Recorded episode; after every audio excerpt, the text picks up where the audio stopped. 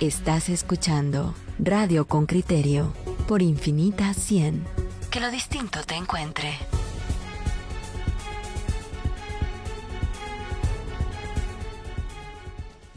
Miren, oyentes con criterio, se ha establecido ya mesas de preconsulta, es decir, el proceso de preconsulta previo a salir a preguntarle, como ordenó la Corte de Constitucionalidad a las comunidades chincas en torno a, la mina de El Escobal o San Rafael Las Flores, previo a, salir a preguntarles a ellos, se está haciendo un, proceso de preconsulta con em, los habitantes de aquella región. Nosotros hoy le vamos a ofrecer dos visiones distintas. Para empezar, hemos invitado a Kelvin Jiménez. Él es abogado del Parlamento Xinca para tratar sobre este tema y le agradecemos a, Kelvin que hoy eh, se presente frente a la audiencia de Con Criterio. ¿Cómo está usted, Kelvin? Buenos días, mucho gusto. Buenos días a, toda la amable audiencia. ¿Cómo, ¿Cómo explica usted este proceso de preconsulta? ¿Cómo lo entienden ustedes en el Parlamento? Bueno, el proceso de preconsulta pues es un, proceso que, la Corte de Constitucionalidad ordena eh, que previo a, realizarse la consulta pues se debe instalar una mesa en la que se deben establecer los procedimientos y las formas en que se va a llevar a cabo eh, la consulta. Y, cabe resaltar que es un proceso que viene eh, siendo obstaculizado prácticamente desde que se dictó la sentencia desde el 2018 porque desde el Parlamento del Pueblo Xinca, las autoridades se pusieron a disposición tanto del Ministerio de Ambiente como del Ministerio de Energía y Minas desde octubre del 2018 para que se pudiera instalar esta, esta mesa de, preconsulta. Sin embargo, han pasado ya casi tres años y es hasta eh, ahora en, en abril que se estará iniciando con con esta mesa de, preconsulta. Casi tres eh, años, Kelvin. Kelvin, usted dice casi tres años. Nosotros hemos cubierto en este medio de comunicación el impacto de, esos retrasos. Eh, ¿Por qué tanto tiempo? Explíquele a la audiencia. Hay una sentencia en octubre de 2018 que ordena esta consulta. Estas mesas son parte de, esa, de ese proceso que ha de llevarse a cabo. ¿Por qué tres años para llegar a este punto? Pues ha sido el mismo gobierno, eh, el mismo Ministerio de Energía y Minas quienes han, incumplido con lo que ordenó la Corte de Constitucionalidad, como lo dije hace un momento, desde el dos, en octubre eh, las autoridades del, pueblo xinca se pusieron a disposición de los ministerios para poder coordinar y llevar adelante las acciones establecidas por la Corte de Constitucionalidad e instalar esta, esta mesa de preconsulta. Sin embargo, hasta el momento no, no se ha hecho, ¿verdad? Y uno de los eh, principales problemas es que la Corte de Constitucionalidad ordenó realizar la evaluación del impacto cultural y espiritual que tiene el proyecto minero El Escobal en el pueblo Xinca, eh, y es algo que ni siquiera se ha hecho a la fecha de hoy. Eh, Kevin, yo quisiera, quisiera hacerte dos preguntas para que de alguna manera explicaras a los ciudadanos para comprender esto. Las dos preguntas son, una, mm, mm, dónde o de dónde sale eh, quiénes pueden participar en la consulta porque estén adscritos o, se identifique con el pueblo Xinca, es decir, dónde está esa lista, vamos a decirlo así, perdón por la expresión, pero Y lo segundo es cómo se va a materializar la consulta realmente para, para que comprendamos sin verlo quiénes mm, irán y por qué y cómo lo harán. Bueno, eh, con relación a la primera pregunta, la misma Corte de Constitucionalidad fue establecido en, su sentencia que eh, el pueblo Xinca va a designar a sus representantes que le van a representar en el proceso de la preconsulta y consulta de acuerdo a nuestras propias formas de organización, de acuerdo a nuestras instituciones representativas, y es eh, de esa manera como establece que el ente representativo del pueblo Xinca es eh, el Parlamento del, pueblo Xinca. y en ese sentido es que la Corte establece cómo se deben de acreditar eh, los representantes en el proceso. Y es precisamente uno de los eh, puntos en los que nunca nos habíamos logrado poner de acuerdo con el, Ministerio de Energía y Minas, porque el Ministerio de Energía y Minas únicamente estaba eh, solicitando que fueran dos titulares y dos suplentes. Pero pues tanto la sentencia como la aclaración de la Corte de Constitucionalidad establece que son las personas con las cuales el pueblo xinca nos sentimos legítima y suficientemente representados en el proceso de la, de la consulta. Kelvin, eh, ¿y, qué crees que cambió en el Ministerio de Energía? Digamos, bueno, es que decís que hay una resolución de la Corte de Constitucionalidad y el Ministerio no puede, no puede obviarla, pues no puede ignorarla. Ese es el punto concreto. Así es. Entonces, así es, así es.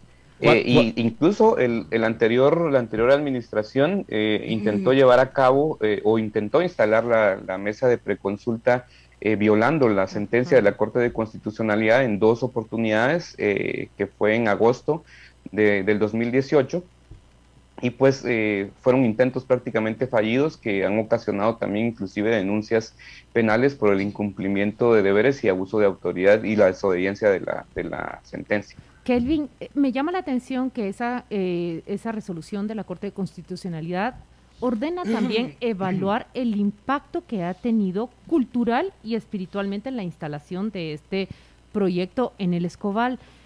Explíquenos, por favor, a qué se refiere, cómo, se puede evalúa un impacto espiritual. Eso quería preguntar, ¿cómo se puede medir un impacto espiritual?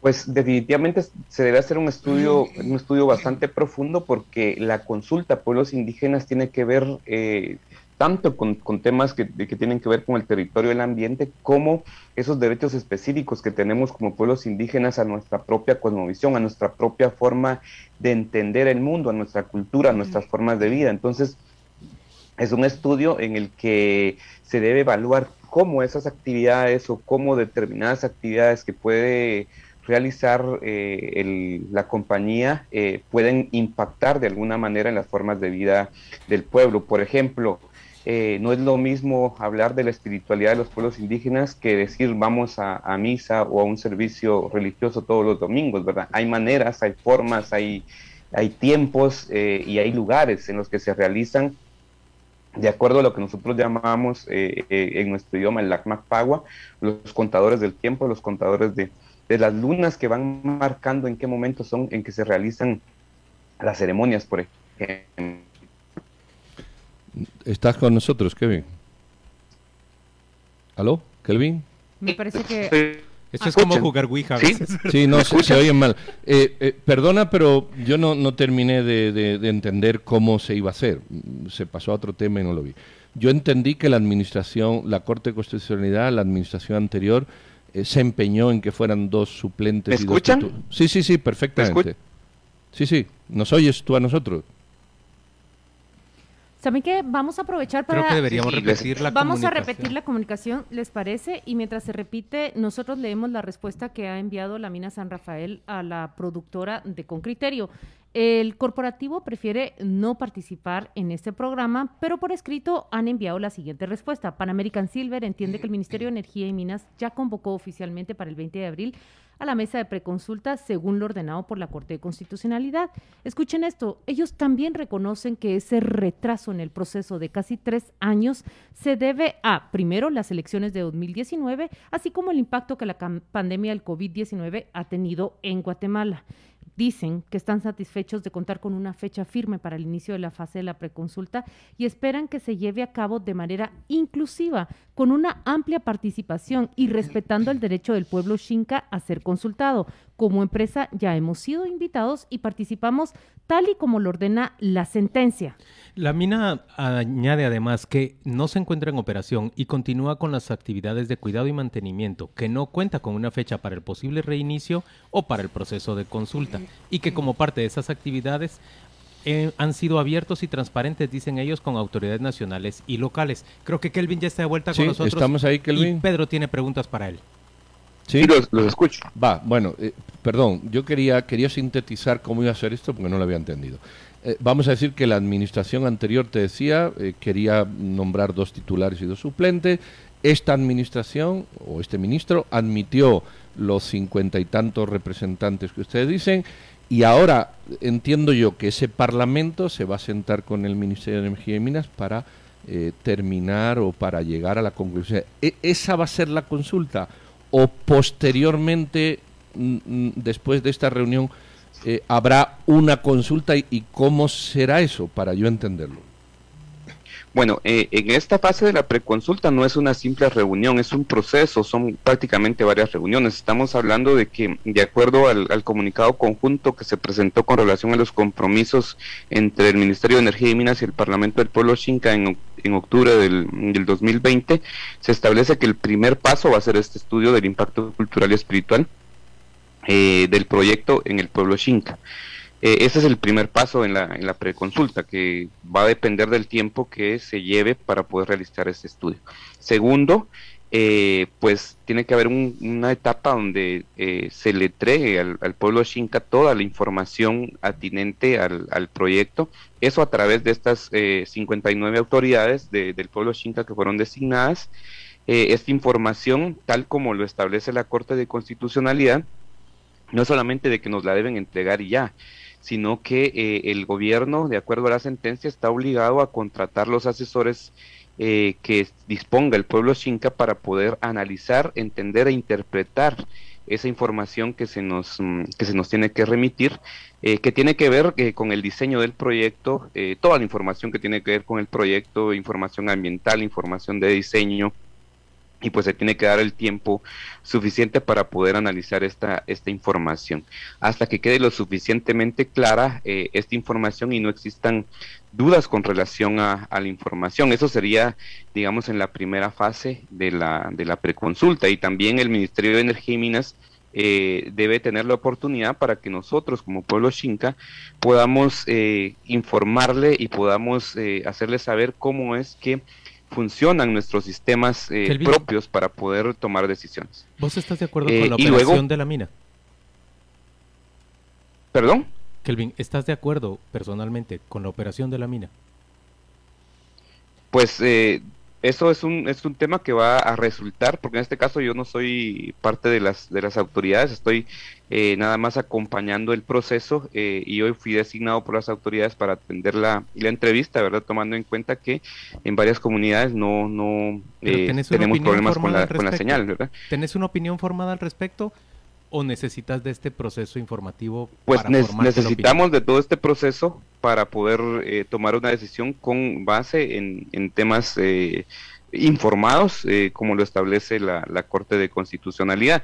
Y bueno, luego de este proceso de la preconsulta vendría este ya la consulta como tal, que esa consulta se va a realizar de acuerdo a los ya las propias formas que tiene cada una de las comunidades en donde se va a compartir toda la información que se pueda analizar en la mesa de preconsulta para luego eh, devolver los resultados en esta, en esta mesa.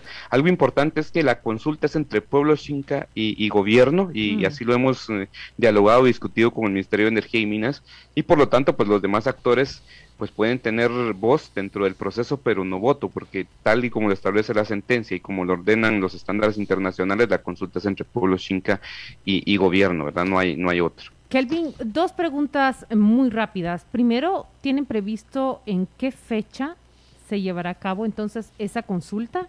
¿Cuándo podría ser en, a lo largo de este año? Y segundo, un oyente con criterio te pregunta, eh, ¿cómo se determina? Dice, eh, ¿cómo se decide quién es Shinka y quién no? ¿Cuáles son los criterios que utilizan? Bueno, en primer, eh, con relación a la primera pregunta, eh, no hay un tiempo establecido para poder realizar la consulta. Nosotros, inclusive a esta, a esta administración, desde que eh, tuvimos los primeros acercamientos a principios del año pasado, le venimos solicitando que se realice el, el, estudio del impacto cultural espiritual. Creo que si se hubiera aprovechado el, todo el año pasado para poder hacer el estudio, en este momento ya, ya lo tendríamos si hubiéramos eh, tenido un avance, un avance eh, mayor en, el proceso, entonces no, no sabría decir porque va a depender de esos tiempos. Además, no se pueden hacer mm, las reuniones en, en cualquier tiempo, también va a depender eh, de, de, nuestra cosmovisión, de los días que son adecuados para podernos reunir y tomar, tomar decisiones. Em, porque así lo establecen los estándares internacionales. ¿Cómo se determina quién es Xinca o, quién no es Xinca? Pues en primer lugar eh, hay una eh, este, eh, descendencia histórica en, nuestro territorio que pues definitivamente desde que la llegada de, la invasión española a nuestro territorio, a pesar de que se da esta invasión española, nosotros hemos mantenido de manera íntegra nuestro territorio. Y en segundo lugar, eh, el, el, tema de la autodeterminación o la autoidentidad, en la que una persona puede o no identificarse de la manera que, mejor le parezca o que la, la, manera de que mejor eh, se siente identificado con determinada cultura. Muy bien, Kelvin, muchas gracias por acompañarnos esta mañana en Radio con Criterio. Se trata de Kelvin Jiménez. Él es abogado del Parlamento Xinca y como ya nos ha explicado hoy, las autoridades del Parlamento le han delegado a él para que ofreciera esta, esta entrevista y estas explicaciones a Radio con Criterio. Nosotros en Radio con Criterio buscamos también la, la opinión de la mina San Rafael. Ellos prefirieron no participar de viva voz en, en estas entrevistas, pero sí nos ofrecieron un, un, comunicado, ¿verdad? Una comunicación por escrito que ya Claudia ha leído en parte y yo he leído en parte también. Vamos a la pausa, vamos a ver si, si nos atiende el viceministro de Desarrollo Sostenible del Ministerio de Energía y Minas sobre este mismo tema. Ya tenemos en la línea telefónica a Óscar Pérez, él es viceministro de Desarrollo Sostenible del Ministerio de Energía y Minas. Bienvenido, viceministro, gracias por acompañarnos buenos días. Ahí está. Eh, gracias, eh, gracias Oscar por atender esta entrevista. Mire, la primera pregunta que tengo es, surge de nuestra entrevista anterior. Eh, casi se cumplen tres años y, finalmente llegamos a las mesas de pre-consulta. ¿Por qué tanto tiempo, viceministro? ¿Qué es lo que pasa en nuestra administración pública que los plazos de verdad se estiran con, con, con elástico? Bueno, mire, realmente no puedo opinar con respecto a las razones que tuvieron administraciones anteriores para, para que este retraso haya sido de esa manera. Yo sí le puedo explicar por lo menos lo que lo que ha pasado desde la llegada de, esta administración a partir de, enero del año pasado, del 2019, del 2020, perdón, y, y lo que pasó eh, durante todo este año de infraccióncita que nosotros llevamos en el proceso. Eh, una, una de las razones que, nosotros encontramos para, para el retraso era que había una relación francamente fragmentada de parte del, entre el gobierno y el Parlamento del Pueblo Xinca de Guatemala y, eso fue lo, lo, que nosotros primero nos dedicamos a, a, resolver, a, restaurar una, una relación con ellos. Una relación que, que dicho sea de paso hemos sido, pues nosotros lo vemos como una relación muy positiva eh, me llamó la atención, creo que Juan Luis al principio del, de este segmento mencionó que iban a, mencionar o a, hablar de dos visiones muy diferentes. Yo realmente no veo que la visión del pueblo Xinca con respecto a la consulta y la visión del, Ministerio de Energía y Minas y el gobierno de Guatemala sea tan diferente como, como muchos lo pudieran percibir. No recuerdo haber dicho que, iban a ser dos Pero me interesa en qué coinciden. ¿En qué, en qué coinciden? Me, me, interesa más saber en qué coinciden, en qué se parecen. O sea, el gobierno me está prácticamente diciendo alineado con los intereses y con la defensa de, los derechos que está proclamando o reclamando el pueblo Xinca. Eso es correcto. Eh, de hecho, la, la, la, consulta tiene como objeto el, poder dar cumplimiento a un derecho del pueblo indígena Xinca. Eh, quizás eh, voy, a tomarme un momento solamente para hablar un poquito con respecto a la, al retraso y voy a hablar del, punto específico que mencionó el licenciado Jiménez anteriormente sobre el, sobre el estudio de impacto ambiental, social, del impacto cultural y religioso, perdón. Eh, e, este estudio realmente la, la, sentencia no lo mostraba como, como un requisito para poder iniciar el proceso, sino como parte del proceso en sí mismo. Al inicio, eh, el Parlamento del Pueblo Xinca nos solicitó que previo a que se realizara la, la preconsulta, ese estudio debería haber estado finalizado y nosotros no estábamos de acuerdo. Cuando mencioné el, tema del relacionamiento con ellos, es porque eh, pues nuestra relación eh, existen diferentes, existen por momentos algunas diferencias de criterio de interpretación que nosotros hemos insistido, y así lo ha hecho también el Parlamento Chinca, en que esas diferencias salgan a luz y se resuelvan siempre dentro de un marco de respeto. Eh, ahí existe una diferencia, eh, porque dentro de, según nosotros, ah, como nosotros lo vimos, esto, el, exigir este estudio previo a iniciar el proceso de consulta, eh, pues podía retrasar innecesariamente el proceso.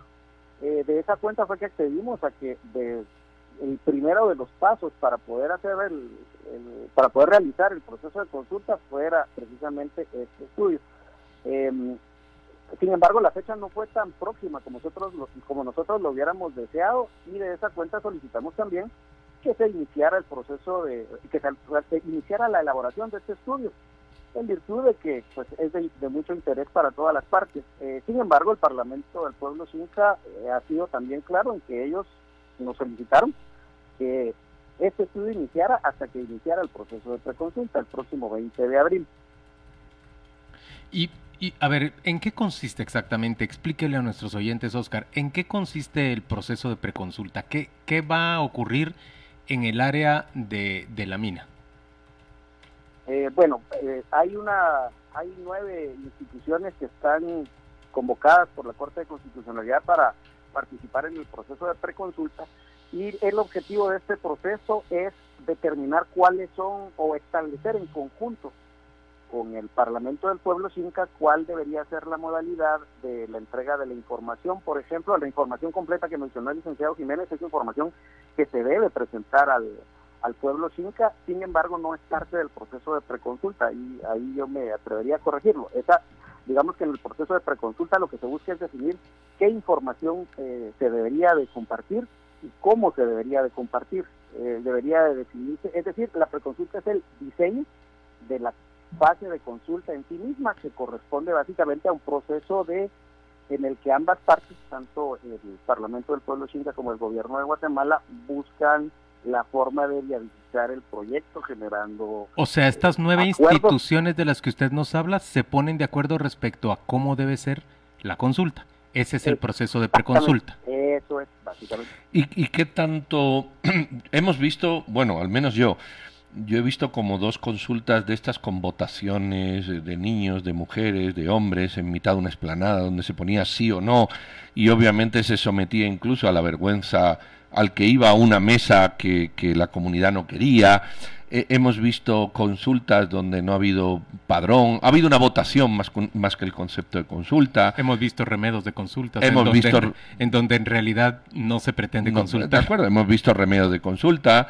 Eh, la consulta dice, el, hasta donde yo tengo entendido el 169, que son reuniones de buena voluntad para, para aproximar, para aproximar eh, vamos a decir, inquietudes y solicitudes y llegar a una buena mesa.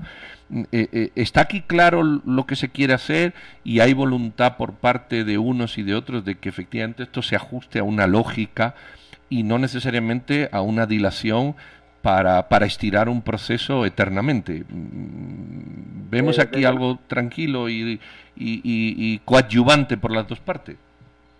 Desde luego no es, eh, ¿cómo decirlo? No es que ambas partes estemos completamente de acuerdo ni en la forma ni en eh, ni, siquiera en el, en el objetivo final. Sin embargo, eh, sí, encontramos muchos puntos de, consenso y esa es la oportunidad de diálogo y de, discusión y de investigación profunda. Algo que sí es muy importante es que, eh, es que eso que mencionaba que mencionaba Pedro el Juan Luis, el sí o el no, eh, las, las reuniones que de alguna manera podríamos considerar viciadas fueron una, un elemento de entrada. La, la, primera vez que nosotros nos reunimos con el Parlamento Cinca el mar, en marzo del, 2019, del 2020, perdón, eh, se nos hizo esa pregunta. Eh, mire, nosotros vamos a votar sí o no y vamos a poder decidir si, la, si la mina funciona y no funciona.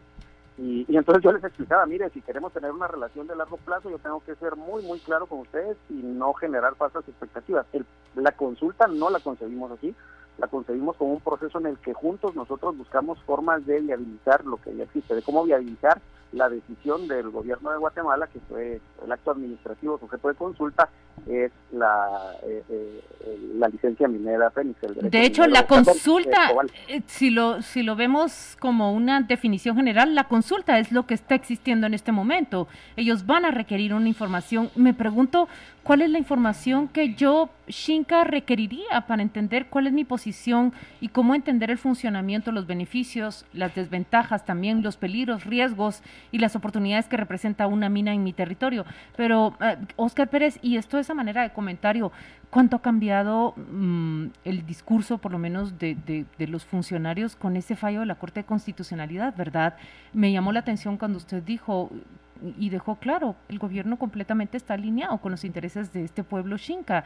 Y lo veo como, un, como resultado inmediato de esa sentencia de la Corte de Constitucionalidad, con todas las controversias que ha implicado este proceso que hoy vemos, es algo que debió darse antes y no se dio.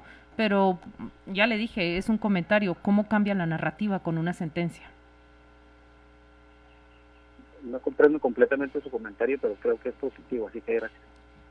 Bueno, muy bien. Lo que quiero decir es que no escuchábamos a funcionarios antes del Ministerio de Energía y Minas hablar como hablaba, como habló usted. Dijo aquí el gobierno completamente alineado con los intereses del pueblo Xinca de entender, comprender y solicitar esta información. No, no era lo que escuchábamos nosotros en administraciones anteriores, especialmente cuando se discutían este tipo de proyectos, su viabilidad o no completamente. Muchas gracias por el comentario. Muchas gracias al viceministro de Desarrollo Sostenible de Energía y Minas por acompañarnos esta mañana en Radio con Criterio. Discutimos en torno a ese proceso de preconsulta que se está estableciendo en torno a la mina El Escobal. Ya hemos entendido que ese proceso de preconsulta consiste en alcanzar un acuerdo entre nueve instituciones señaladas por la Corte de Constitucionalidad para que se establezca de qué manera debe producirse la consulta la consulta concreta. Vamos a la pausa comercial y volvemos dentro de muy poco.